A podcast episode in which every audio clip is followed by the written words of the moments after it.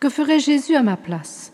Écoutons sœur Marie-Joséphine de Jésus, née Luisa Cipollini d'Alto et Caprona, 1880-1917, italienne, religieuse de l'adoration perpétuelle du Sacré-Cœur. Jésus ne s'est pas crucifié lui-même, il s'est laissé faire. Il n'a pas enfoncé une épine dans sa tête ni un clou en ses membres. Il s'est contenté de tout accepter volontairement. Fait de même.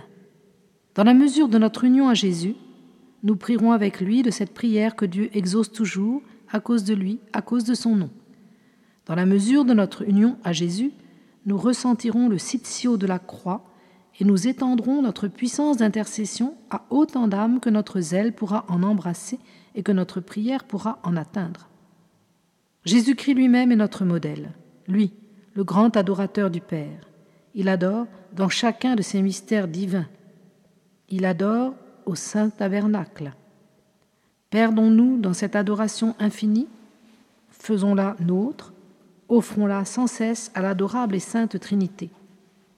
Jésus lui parle. Sur la croix, je n'ai pas dit un mot au bourreau sacrilège, et pourtant il descendait du calvaire en se frappant la poitrine. Je ne leur ai point parlé à eux, mais j'ai parlé d'eux à mon Père. Mon Père, pardonnez-leur, car ils ne savent pas ce qu'ils font.